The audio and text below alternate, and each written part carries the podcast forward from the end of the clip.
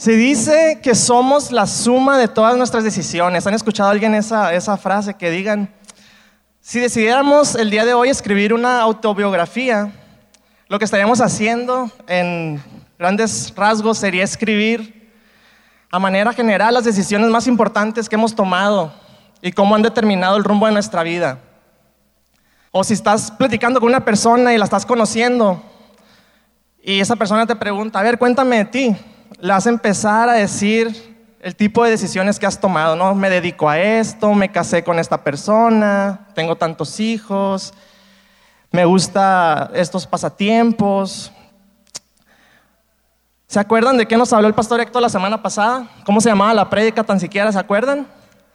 Se llamaba Nuestras decisiones importan, ¿se acuerdan? Y si no la pudiste eh, escuchar, si no pudiste estar aquí por lo que sea, puedes buscarla en YouTube, te lo recomiendo.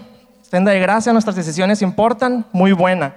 Y hoy lo que vamos a hacer es ver la continuación de esta escena que nos platicaba el pastor Héctor, que es la escena donde, los, donde Pedro se levanta y dice que tenemos que eh, buscar un sustituto para Judas, porque Judas traiciona al Señor y se suicida. Y ya no eran 12 apóstoles, ahora eran 11. Entonces, si ya tienen en su Biblia la porción Hechos 1, 21 y 26, les invito a, ponerse de pie para leerla juntos. Hoy vamos a terminar el capítulo 1 y nada más nos llevó cinco semanas, hermanos. Si seguimos este ritmo, como en unos dos años, un poquito más, vamos a terminar el libro de Hechos. Bueno, si ya la tienen, leemos. Dice, entonces ahora tenemos que elegir a alguien que tome el lugar de Judas entre los hombres que estaban con nosotros todo el tiempo, mientras viajábamos con el Señor Jesús desde el día en que Juan lo bautizó hasta el día en que fue tomado entre nosotros. El que salga elegido se unirá a nosotros como testigo de la resurrección de Jesús. Así que propusieron a dos hombres, a José, a quien llamaban Barsabás, también conocido como Justo, y a Matías. Después todos ellos oraron, oh Señor, tú conoces cada corazón Muéstranos a cuál de estos hombres has elegido como apóstol para que tome el lugar de Judas en este ministerio, porque él nos ha abandonado y se ha ido al lugar que le corresponde. Entonces echaron suertes y Matías fue elegido para ser apóstol con los otros once. Acompáñame a orar, hermano, ahí donde está. Señor, te damos infinitas gracias, Padre, esta mañana, porque podemos abrir tu palabra, Señor te rogamos, Padre, que cumpla el propósito en cada una de las vidas en este lugar, Señor, y los que nos escuchan. Padre Santo, cumple el propósito por, la cual es expuesta, Padre. Trae aliento al que necesita aliento, Señor, ánimo al que necesita ánimo, Padre Santo. Fortalece al que necesita ser fortalecido, Padre. Trae fe y convicción de pecado al que necesita fe y convicción de pecado, Señor. Te lo rogamos en esta hora. Háblanos, Padre, en el nombre de Jesús. Amén. Y se pueden sentar, hermanos. La porción, la, la prédica de hoy, la titulé Decisiones que honran a Dios. Vamos a seguir con este tema que, que iniciamos la semana pasada sobre nuestras decisiones. Y decía el verso 21, entonces ahora tenemos que elegir a alguien que tome lugar de Judas. Entonces empieza. Este entonces hace referencia inmediatamente después de algo, o sea, veníamos hablando de algo. Como les decía la semana pasada en la prédica, pues veíamos que estaban los hermanos reunidos, dice 120 hermanos reunidos en un, lugar, habían estado orando, habían estado juntos, y, Pedro se levanta, ¿no? Y dice, pues, ¿se acuerdan de Judas, lo que pasó con él? Eh, la Biblia dice esto y cita el Salmo 109.8 y dice, otro tome su lugar. Ahí lo dejamos la semana pasada. Por eso dice Pedro, entonces ya que tenemos claro lo que las escrituras dicen acerca de Judas, ahora tenemos que elegir a alguien que tome su lugar. Está muy lógico. Pedro llegó a la conclusión de que Judas tenía que ser sustituido porque conocía lo que la palabra de Dios decía. Como les comenté, él dice en el Salmo 109, dice, otro tome su lugar. Pedro conocía lo que decía la palabra al respecto. Y también seguramente eh, Pedro había recordado y tenía muy presente las palabras de Jesús cuando les dijo en Mateo 19, 28, les aseguro que cuando el mundo se renueve y el Hijo del Hombre se siente sobre su trono glorioso, ustedes que han sido mis seguidores también se sentarán en doce tronos para juzgar a las doce tribus de Israel.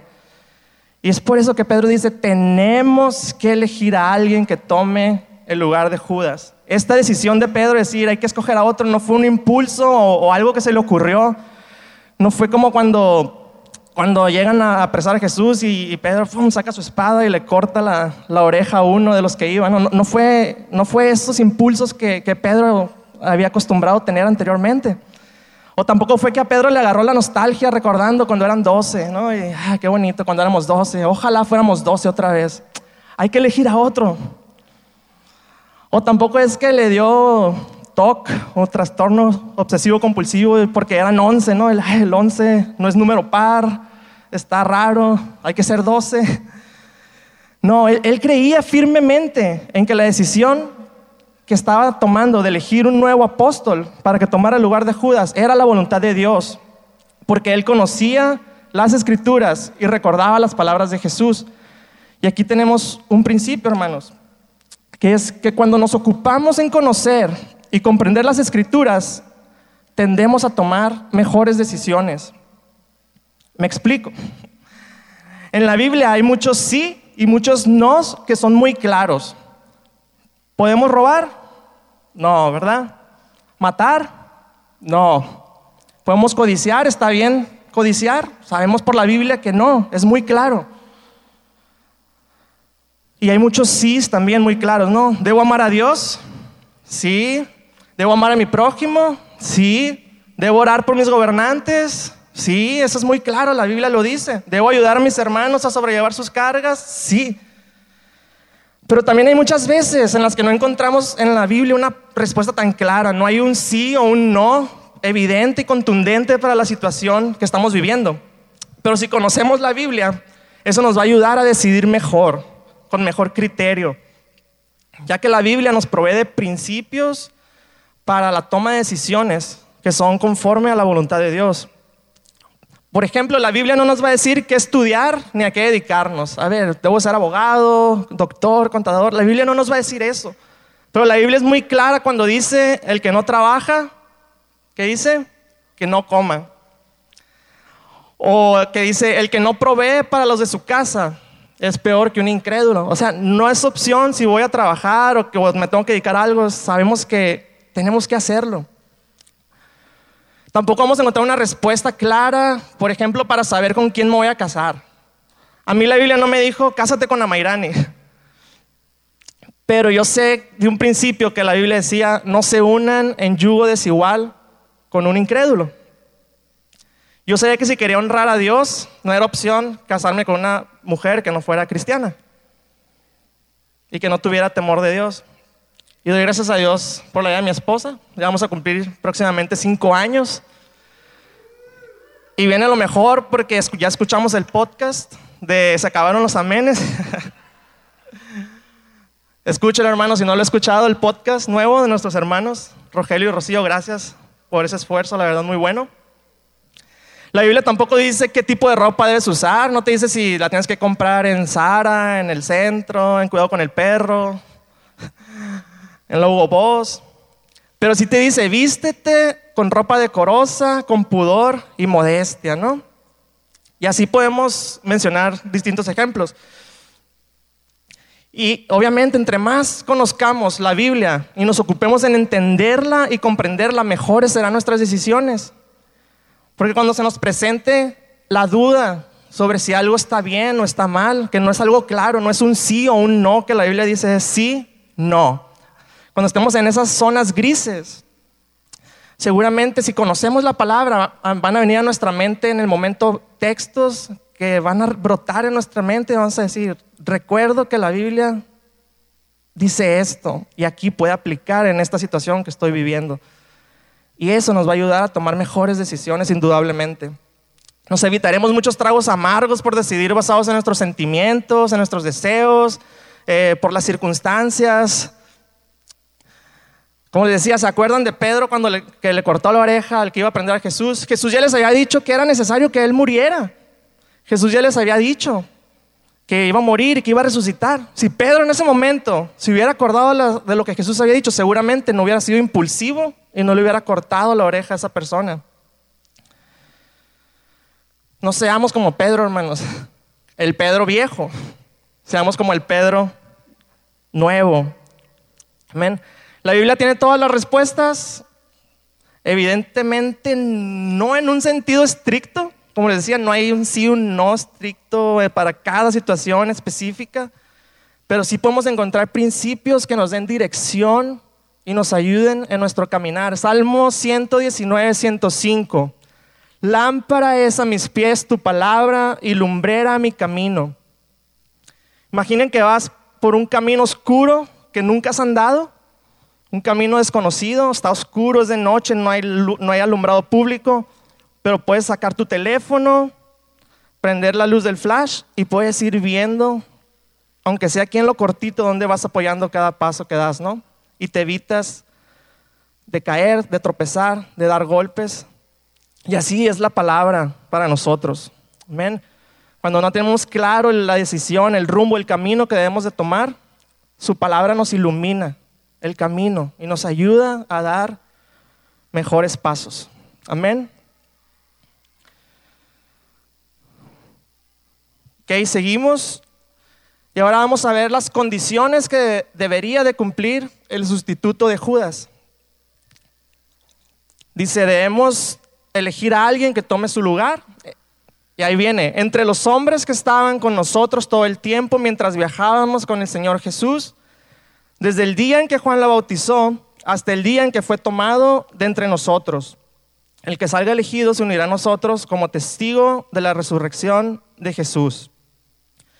Hasta este punto, Pedro lo que tenía claro por, medio de la palabra es que era necesario elegir a alguien. Por eso Pedro dice, tenemos que elegir a alguien, ¿no? Ahora, ¿se acuerdan cuántas personas había reunidas en este momento? Lo veíamos la semana pasada, 120 personas. De esas 120 personas tenían que elegir a alguien. Les ha tocado estar un grupito de 6, 8, 10 personas y que dicen, vamos a cenar, sí, vamos. Y lo, ahí viene lo bueno, ¿no? Que dice uno, pues, ¿qué? ¿Sushi? Y ahí sale otro, no, yo, yo ayer cené sushi. Mm". Bueno, pues vamos a los tacos, dice otro. Dicen, no, es que mañana tengo una carne asada, dice el otro. El popular que siempre tiene compromisos. No, bueno, pues pizza, pero que no tenga piña. Y y la cena que iba a ser el pretexto para convivir termina siendo la causa de la división, ¿no? Y al final vamos a una casa y cada quien lleve lo que quiera. O un ejemplo de menos personas. Dos, estás acostado en la cama con tu esposo o tu esposa, prendes la tele, ¿qué, ¿qué, vamos a ver? ¿Les ha pasado nomás a mí? ¿Cuánto tardan, la verdad? ¿15 minutos? ¿Media hora? una hora. Muchas veces ni, ni ah, mejor hay que dormirnos, no, no escogemos nada, ¿no? O sea, dos personas y no nos podemos poner de acuerdo. Ahora imaginen tener que tomar una decisión donde hay 120 posibles candidatos. ¿Cómo le hacen? Pues Pedro fue muy práctico. Él usa el sentido común y establece un filtro. Dice, tenemos que elegir a alguien y ahí viene el filtro, entre los hombres que estaban con nosotros todo el tiempo mientras viajábamos con el Señor Jesús. O sea, quiere decir que Pedro fue muy listo y se sacó de la manga ese filtro, o ¿por qué dijo eso Pedro? Pues, como decía, Pedro simplemente usó el sentido común. Jesús les había dicho, eh, ustedes van a ser mis testigos, ¿se acuerdan? Al inicio en Hechos 1.8, recibirán poder cuando el Espíritu Santo descienda sobre ustedes y serán mis testigos y le hablarán a la gente acerca de mí en todas partes, en Jerusalén, en Judea, en Samaria y hasta los lugares más lejanos de la tierra. Jesús les había dicho eso antes de ascender al cielo. Entonces por eso Pedro al final del versículo dice, el que salga se unirá a nosotros como testigo de la resurrección de Jesús. La principal función de los apóstoles era ser testigos de Jesús, de su vida, su muerte, su resurrección. ¿Y cómo se puede llamar testigo a alguien que no vio, no caminó con Jesús, no escuchó sus palabras, testigo de qué sería. Entonces es ahí que Pedro, pues Dios le, le da esa revelación de decir, aquí están los filtros, Pedro. Acuérdate, yo te dije que ustedes van a ser mis testigos, usa el sentido común. Era necesario que el candidato hubiera presenciado cada obra y hecho de Jesús, incluida su resurrección, así como lo hicieron los demás apóstoles. Era crucial, ya que la resurrección es una de las piedras angulares de la fe cristiana. Y estos requisitos no derivaron automáticamente en la respuesta final, como vamos a ver en el siguiente verso, pero sí ayudaron a reducir las posibilidades de error. De 120 posibles candidatos, quedaron solo dos. Aquí podemos ver otro principio. Cuando, cuando nos sometemos en obediencia a Jesús y sus palabras, reducimos las posibilidades de tomar malas decisiones. Y perdón si esto suena como una fórmula mágica, no es mi intención, pero para verlo de una forma más práctica, vamos a ver los ejemplos que les decía al principio. Sabemos que tenemos que trabajar, amén. Tenemos que dedicarnos a algo. Y aquí si, seguimos, si conocemos más de la palabra, podemos obtener filtros. Para empezar, no vamos a hacer nada que sea ilícito, ¿no? Bueno, yo voy a trabajar, pero voy a hacer estas cosas que sé que no, que no están bien, pero me va a ir bien. O sea, sabemos que esa no es una opción, amén. Por ejemplo, no, no, no voy a trabajar, eh, no, pues me están ofreciendo un trabajo en, en una preparando bebidas alcohólicas en la barra de una discoteca. O decir, o imagínate que, que, alguien le pregunta, ¿qué te dedicas? No, pues escribo canciones. Ah, qué padre, ¿de qué? ¿De amor? No, escribo narcocorridos. Como cristianos entraríamos en un conflicto. O si estoy en una situación en la que tengo que escoger entre dos o tres propuestas de trabajo, suponiendo, tengo para elegir vamos a ser sabios y no, tal vez no nos vamos a ir nada más por la que nos ofrezca más dinero, porque tal vez esa opción nos va a llevar a descuidar nuestra familia, nos va a llevar a descuidar, porque no nos va a dejar tiempo, nos va a llevar a descuidar nuestro servicio, nos va a llevar a descuidar áreas que son importantes para Dios. Y no nos vamos a dejar llevar nada más por lo del dinero. Vamos a considerar otros factores. O por ejemplo, ¿con quién me voy a casar? Decíamos, como hombres tenemos opciones, tantas opciones como mujeres hay en el mundo y viceversa, ¿no? Tienes para elegir. Pero vemos que la Biblia dice, no se unan en yugo desigual con los incrédulos. Ahí está un primer filtro. Y entonces, imagínate como hombre te quieres casar, pero vives con tus papás, te dan todo, no, no estás trabajando. Y lees que la Biblia dice, dejará el hombre a su padre y a su madre. Y se te quitan las ganas, ¿no? Y por ejemplo, las mujeres dentro de la iglesia, eso también es un filtro, ¿no? ¿Te gusta un muchacho? ¿Sabes que es creyente? ¿O eso aparenta? Y, y, piensas, ¿estará preparado para dejar a su padre y a su madre y formar una familia conmigo independientes? Si ves que la respuesta es no, tampoco te estoy diciendo que lo mandes a la lista negra y lo deseches. Tal vez simplemente la respuesta de Dios es todavía no es el tiempo. Tienen que esperar. Y tú como mujer, en vez de decir, pues donde comen dos, comen tres, que sus papás nos mantengan a los dos, vas a decir, me voy a esperar. Y hay infinidad de ejemplos, ¿no? Cuando sentimos el impulso justificado de hablarle a alguien fuerte o golpeado porque nos ha ofendido. Proverbios dice, la blanda respuesta quita la ira, más la palabra áspera hace subir el furor. Si tenemos presente la palabra en nuestras vidas, vamos a reducir las posibilidades de cometer malas decisiones. Por eso es súper, súper importante conocer lo que la Biblia nos enseña, tanto en ordenanzas directas como en principios, y también tener una vida de oración. Esto no es algo que sucede mágicamente, no de que, ah, me vuelto un verso. Ah, es algo que se, que se cultiva día a día, ir a la palabra, orar, dejar que Dios nos hable, meditar en su palabra. Recordemos, la iglesia estaba reunida orando en este momento.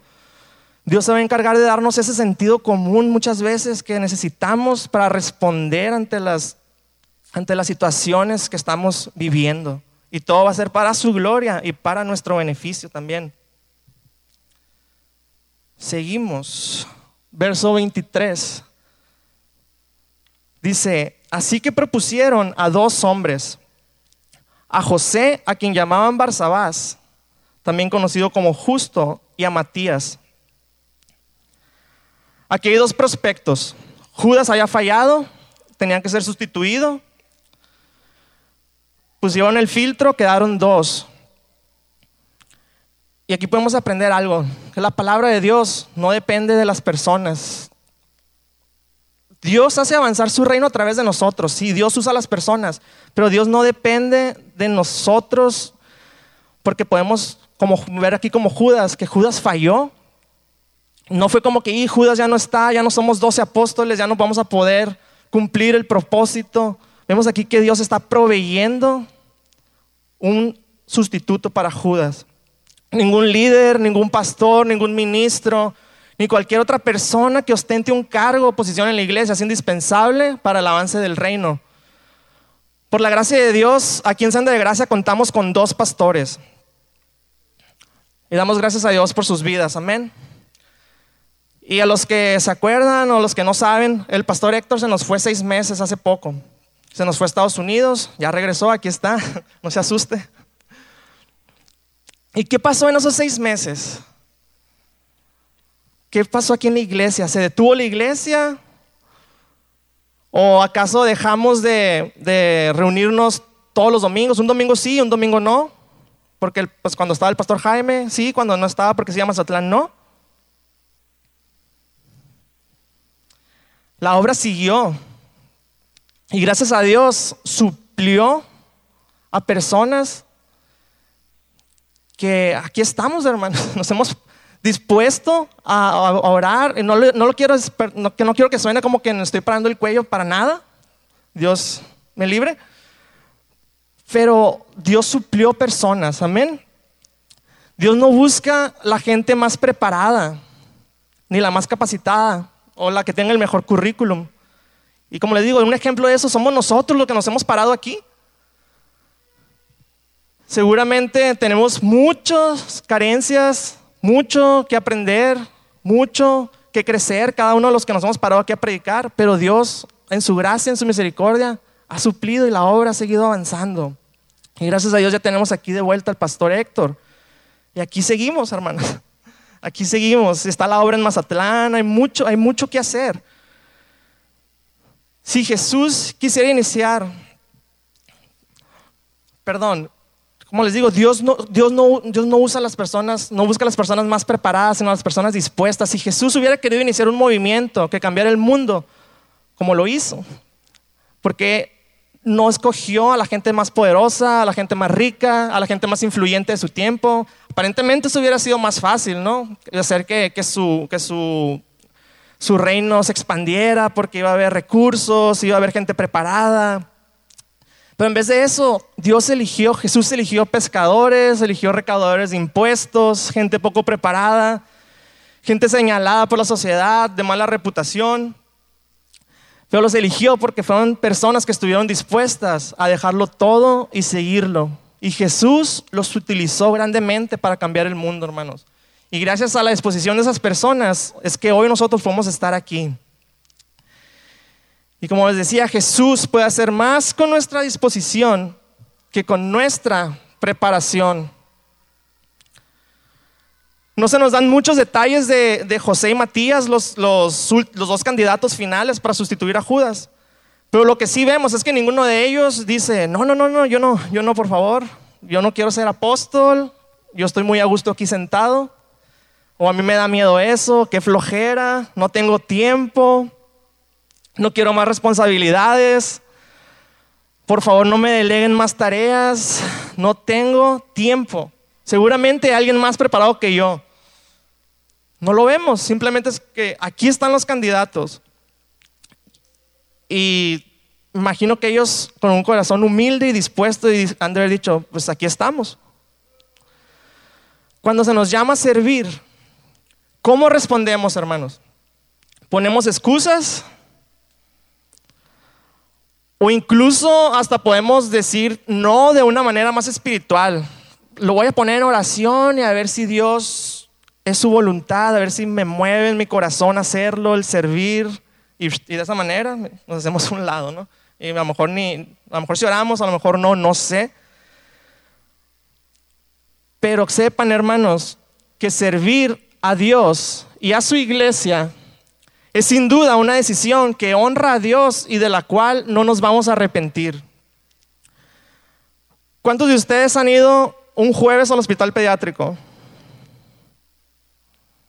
Y de los que levantaron la mano, ¿cuántos se han ido a su casa después de ir al hospital y decir, Ay, me arrepiento de haber venido a compartir el Evangelio al hospital pediátrico? Ah, yo creo que ninguno, ¿verdad? Espero. ¿O cuántos se han arrepentido cuando le han compartido el Evangelio a alguien, a un amigo, a un vecino, compañero de trabajo? ¿O cuántos de los que fueron hace unas semanas a los campos agrícolas con nuestra hermana Neri regresaron arrepentidos de haber ido? ¿Por qué fui con esa gente a llevarle la palabra, a regalarle ropa, juguetes? ¿Por qué fui? ¿O cuántos de los que sirven en algún ministerio aquí, la entrada, con los niños, la música, la enseñanza, lo que sea, cuántos hemos sentido arrepentimiento de haberlo hecho? Yo creo que ninguno, hermanos. La Biblia dice que es más bienaventurado el dar que el recibir. No dejemos de servir a Dios con todo nuestro corazón. Y si por alguna razón no, no te has involucrado, hermano, en algo, te invito a servir. Te invito a tu ritmo, involúcrate, poco, mucho, como puedas. Pues estoy seguro que no te vas a arrepentir. Tenemos en este libro de Hechos varias enseñanzas que nos han llevado en ese sentido, ¿no? ¿Qué estás haciendo? ¿Qué estás haciendo? Involúcrate, párate, muévete. Hay mucho que hacer en el avance del reino. Se necesitan manos, se necesitan pies.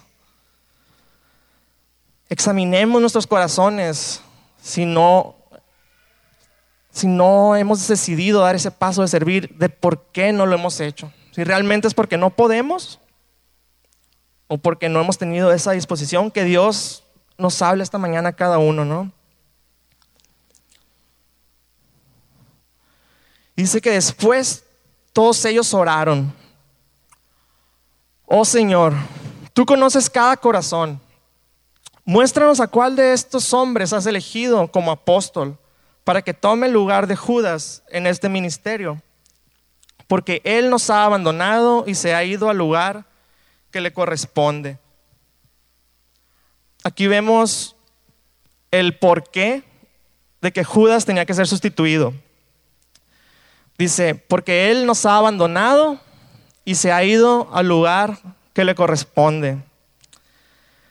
Esto de que se ha ido al lugar que le corresponde es porque Judas demostró que nunca fue salvo, nos decía el pastor Héctor en la predica pasada. O sea, Judas no necesitaba ser sustituido porque hubiera muerto, sino más bien porque abandonó su ministerio. Y, vemos también en la Biblia que ningún otro apóstol fue sustituido después de su muerte, ¿no? En, Hechos 12 vamos a leer cómo, cómo a Jacobo es apresado por Herodes y es asesinado y no se ve que digan, ahora es necesario sustituir a Jacobo. ¿Por qué? Porque Jacobo murió siendo fiel a su llamado, no como Judas. Entonces vemos en este verso que ellos, después de tener a sus candidatos, oran. Oran reconociendo sus limitaciones en cuanto a esta decisión. Hicimos todo lo que estaba en nuestras manos, obedecimos tu palabra, en esta iniciativa de elegir a alguien, pusimos filtro, reducimos las opciones a dos candidatos, pero tú conoces cada corazón, Señor, nosotros no. Si recuerdan la historia en el Antiguo Testamento, cuando Dios le dice al profeta Samuel que elija que vaya a elegir el sustituto de Saúl, porque Saúl había pecado, y le dice, voy a levantar un nuevo rey. Dios manda a Samuel a la casa de, de Isaí. Cuando llega Samuel, ve a, uno de los hijos de Isaí, grande, alto, fuerte, dice, seguramente este es, ¿no? Este va a ser el sustituto del rey. Pero Jehová le dice, no mire su parecer ni a lo grande de su estatura, porque yo lo desecho. Porque Jehová no mira lo que mira el hombre, pues el hombre mira lo que está delante de sus ojos, pero Jehová mira el corazón. Y muy probablemente eso es lo que ellos tenían en mente aquí, ¿no? Decir, Señor, tú conoces cada corazón. ¿A quién has elegido? No queremos que la elección sea impuesta por nosotros. Queremos que seas tú el que lo elige. Nosotros estamos limitados. Nosotros pusimos requisitos, escogimos candidatos, pero hasta ahí podemos llegar, Señor. Por eso oramos a ti. Es lo que están haciendo los apóstoles. Hermanos, honramos a Dios mostrando nuestra dependencia a Él cuando le oramos antes de tomar una decisión. Aún conociendo la palabra y tomando principios bíblicos para establecer filtros en nuestras vidas, podemos correr el riesgo de reducir la, Biblia a un libro nada más de normas y códigos morales si las decisiones que tomamos no van acompañadas de oración. Es importante someter nuestras decisiones en oración, porque nuestro corazón es engañoso y tiende a jugarnos sucio.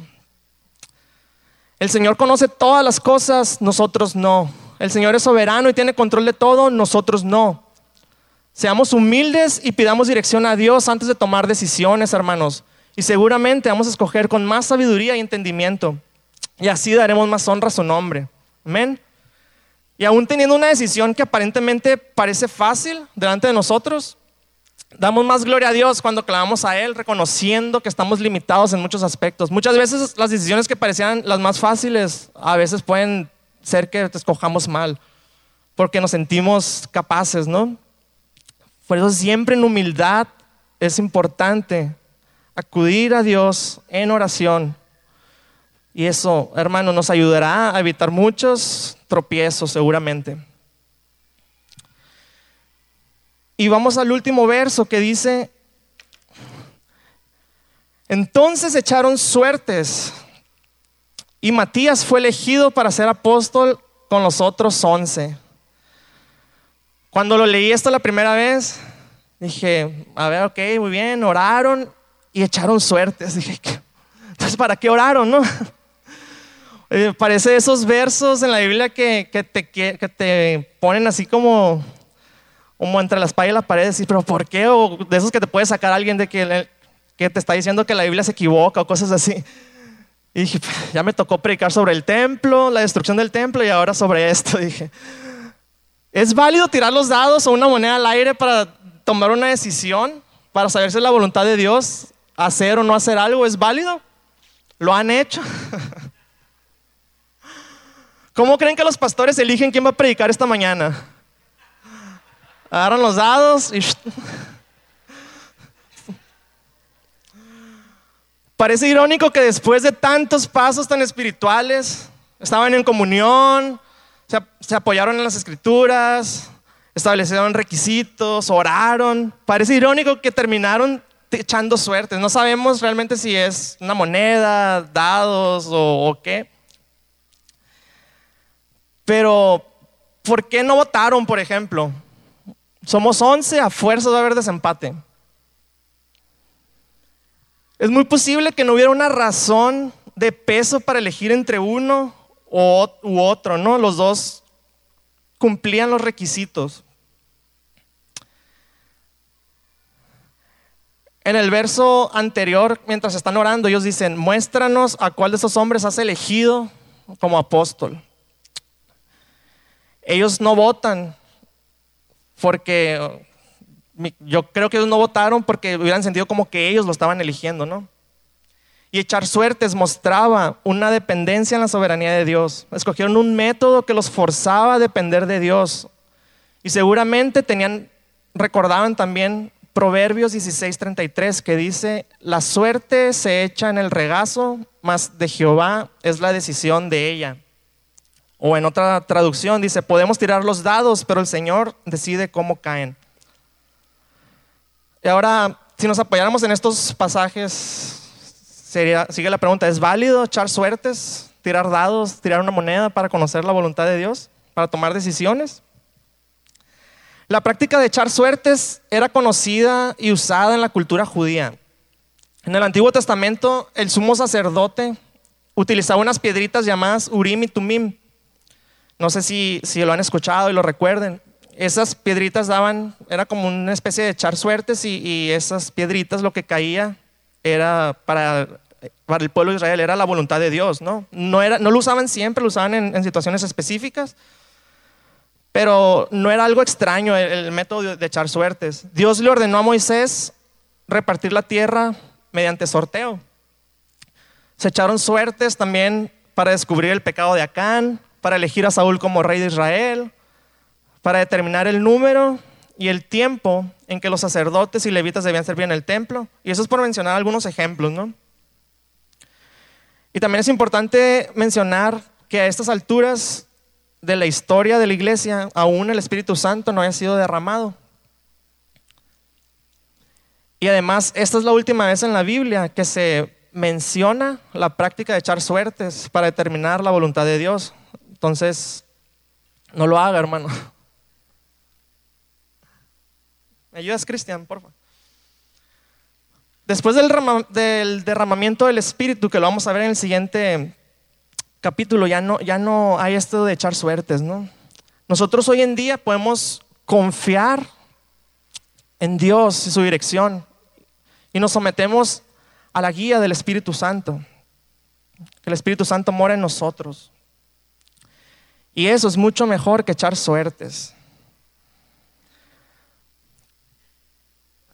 ¿Cuántos, ¿Cuántos no han sentido ante una decisión ese impulso que dicen, estoy seguro de que es Dios el que me está moviendo a tomar esta decisión? Ese es el Espíritu Santo.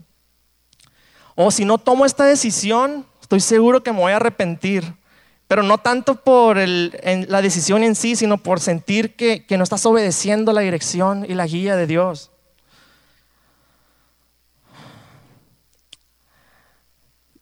Pero también, hermanos, es muy importante, este tipo de cosas, como les decía, no es algo que sucede mágicamente en nosotros, el, sentir ese impulso o esa, o esa decir, es Dios, siento que es de parte de Dios que me está moviendo a tomar esta decisión.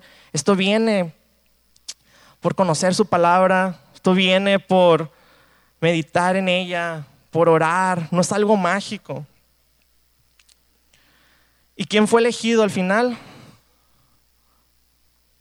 Matías. Y, en la Biblia ya no sabemos nada más de Matías. Solamente sabemos que Matías sustituyó a Judas. Fue la tradición y lo que ha quedado registros dicen que Matías fue un misionero que dedicó su vida a predicar a los etíopes y que muy posiblemente murió como mártir también, como muchos de los apóstoles o la mayoría de ellos. Sabemos que Matías fue fiel a su llamado hasta el día de su muerte, no como Judas.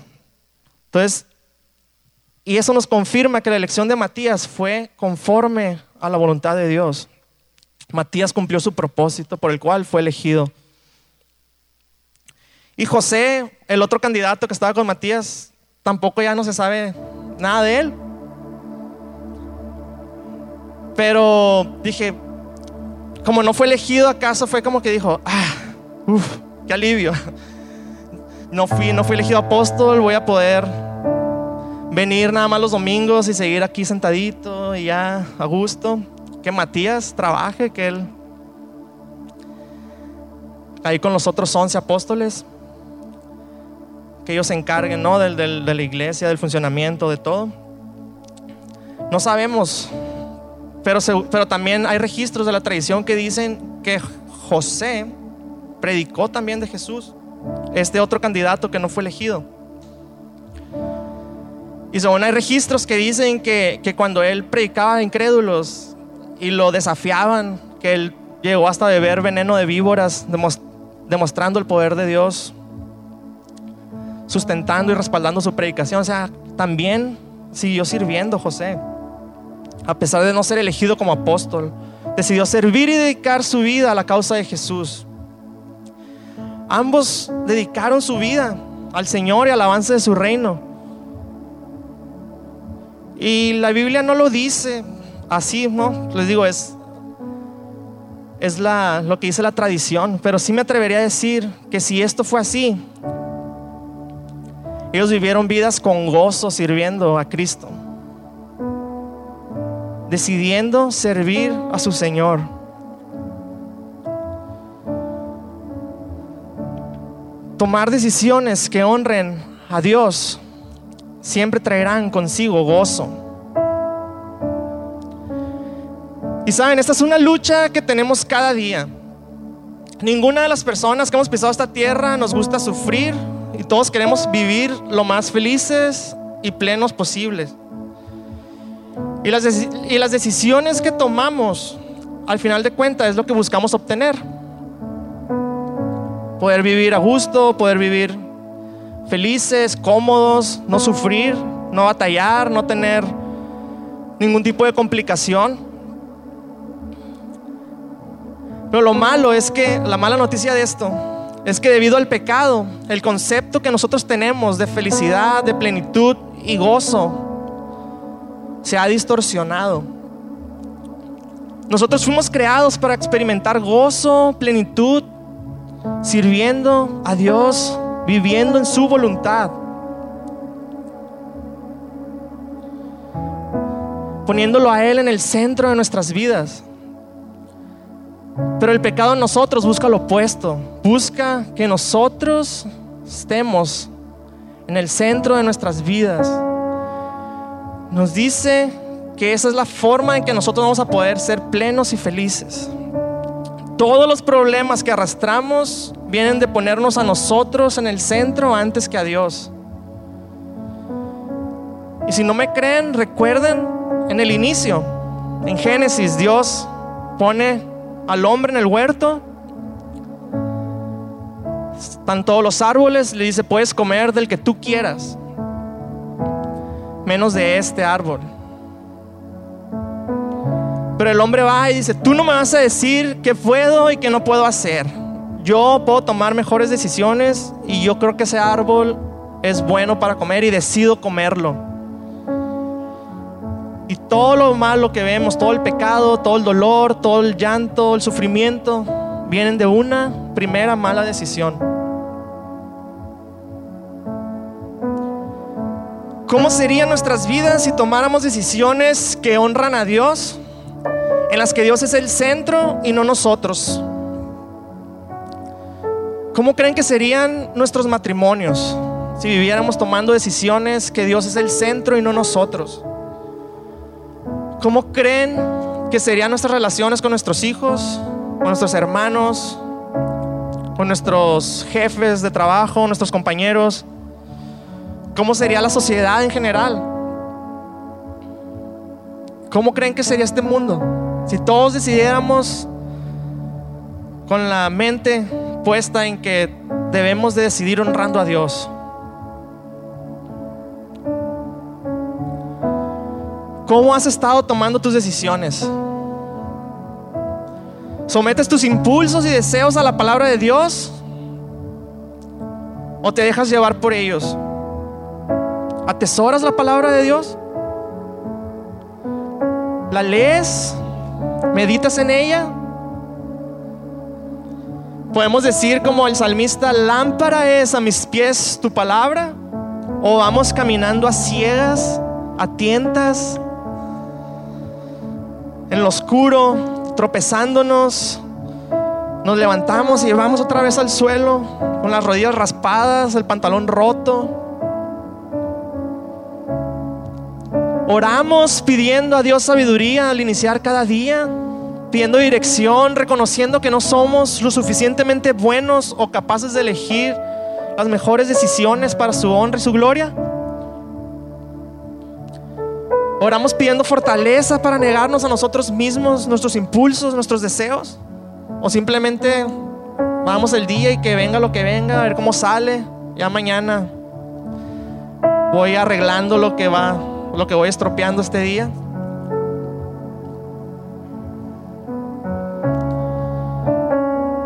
Que el Señor nos fortalezca esta mañana, nos guíe, que cada paso que demos pueda estar guiado por su palabra. Cada decisión que tomemos pueda estar sustentada en su palabra, en oración Y aún, hermanos, si nos llegamos a equivocar, Dios no nos va a señalar. Decir, ves, ahí te equivocaste otra vez. Tenemos el ejemplo de Pedro, negando al Señor, tomando malas decisiones, pero arrepentido. Y aquí está de pie con la iglesia, buscando honrar a Dios con sus decisiones.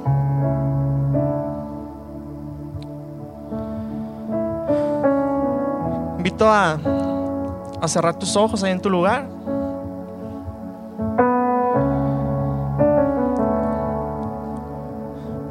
Y oramos en esta mañana, decimos, Señor, te damos gracias por tu palabra esta mañana, Padre.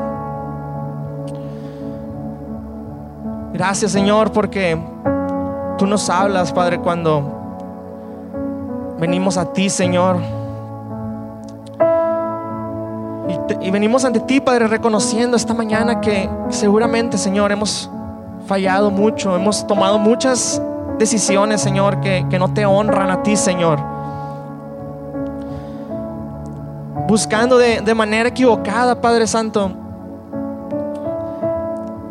poder vivir vidas felices, Señor, poder vivir vidas sin dolor, vidas plenas. Pero poniéndonos a nosotros en el centro y no a ti, Padre Santo.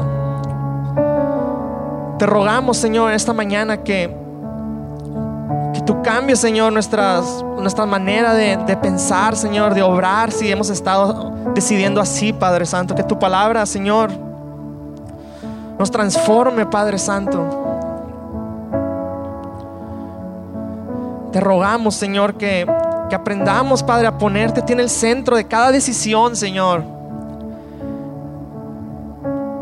Que podamos, Señor, ir a tu palabra, Padre Santo. Que podamos meditar en ella, Señor. Que podamos cada día, Padre Santo, buscarte en oración, Padre. Cuando nos presentemos, Señor, se nos presenten, Padre Santo, momentos en los que tenemos que decidir. Que decidamos, Padre Santo, con sabiduría, Señor. Que decidamos, Padre Santo, con la vista puesta en honrar tu nombre, Señor. Aunque esa decisión nos cause, Padre Santo, renunciar a cosas que, que queremos, Señor. Que sea más importante y más valioso para nosotros el honrarte a ti, Señor. Y permítenos, Señor, experimentar ese verdadero gozo, Señor, de vivir vidas que te honran, Padre Santo. Porque ese es el gozo verdadero, Señor, no como este mundo da, Padre Santo. Ese gozo pasajero que este mundo ofrece, ese gozo artificial. Tu gozo es verdadero, Señor, y es eterno, Padre.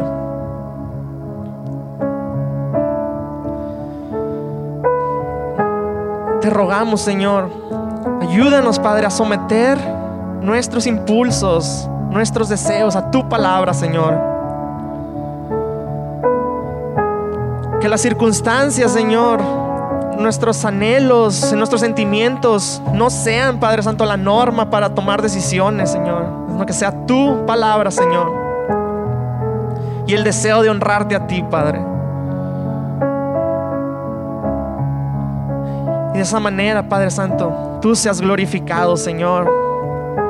Que podamos, Padre Santo, rendir nuestras vidas en servicio a ti también, Señor, que es una decisión, Señor, que sabemos que no nos vamos a arrepentir nunca, Padre Santo, el entregarnos por completo a ti, Señor, en servirte a ti, Padre Santo, el, ocuparnos, Señor, en, en tu reino, en el avance de tu reino, Señor.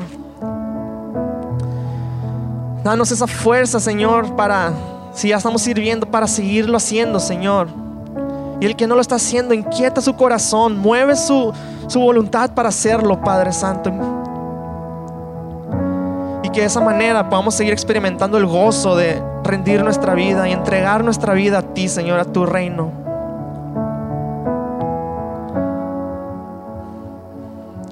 Te damos muchas gracias por tu palabra esta mañana, Señor. Síguenos, Padre Santo, hablando en el transcurso de la semana, Señor. Que no quede nomás aquí en domingo, Padre Santo. Te lo rogamos, Señor. En el nombre de Jesús. Amén. Amén.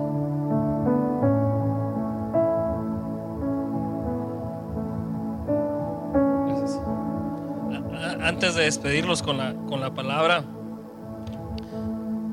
hay, algo que me gustaría que observáramos en, lo que vimos en el pasaje de hoy. Estos hombres de los que se está hablando en el relato tenían años que habían decidido caminarse con Jesús, porque el requisito era que habían estado con los apóstoles y Jesús acompañándolos, escuchando a Jesús, habían estado de cerca, lo vieron morir, lo vieron resucitar. Entonces, eran hombres que tenían mínimamente tres años que sus vidas habían cambiado radicalmente, que tenían vidas que habían dejado lo que tenían que dejar, que les estorbaba para seguir a Jesús. Y, algo, algo muy bonito que estamos viendo en la serie de Hechos, que el eslogan es Caminando con Jesús, Jesús sigue vivo, es que cuando Jesús camina con nosotros en plural y conmigo en lo singular, hay una vida donde hay entendimiento de su palabra, donde hay oración, donde hay dirección de Dios. Y donde cualquier paso que tú das, Él va proveyendo la manera de salir adelante. Él va poniéndote circunstancias, personas, y todo está obrando lo que enseña Romanos 8, que es a los que aman a Dios todo obra bien. Yo a veces hablo con compañeros de trabajo, no sé si te pasa, y me causa cierta eh, no sé cómo decirlo, como qué cosas, ¿no? Pero casi todos los compañeros con los que hablan, la mayoría, hay poquitos ateos, aunque los hay, pero casi todo el mundo quiere creer en Dios. Entonces es bien fácil cuando hablas y ellos en su naturaleza humana eh, eh, siempre expresan, no, no, no, va, a obrar para bien esto, o, estoy confiando en que, en que va a ser para bien.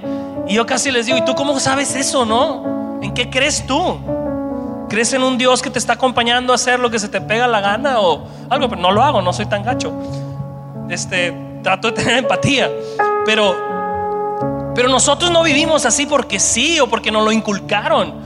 Vivimos así porque tenemos una relación con Jesús, al que seguimos, al que hemos dejado todo para encaminarnos con Él. Y la Biblia es clara. Cuando tú haces eso, Él va proveyendo la manera en que tú avances. Hay veces que estás en decisiones que vas a ver nada o poco, pero dices, cualquiera de estos tres caminos que tome honran a Dios.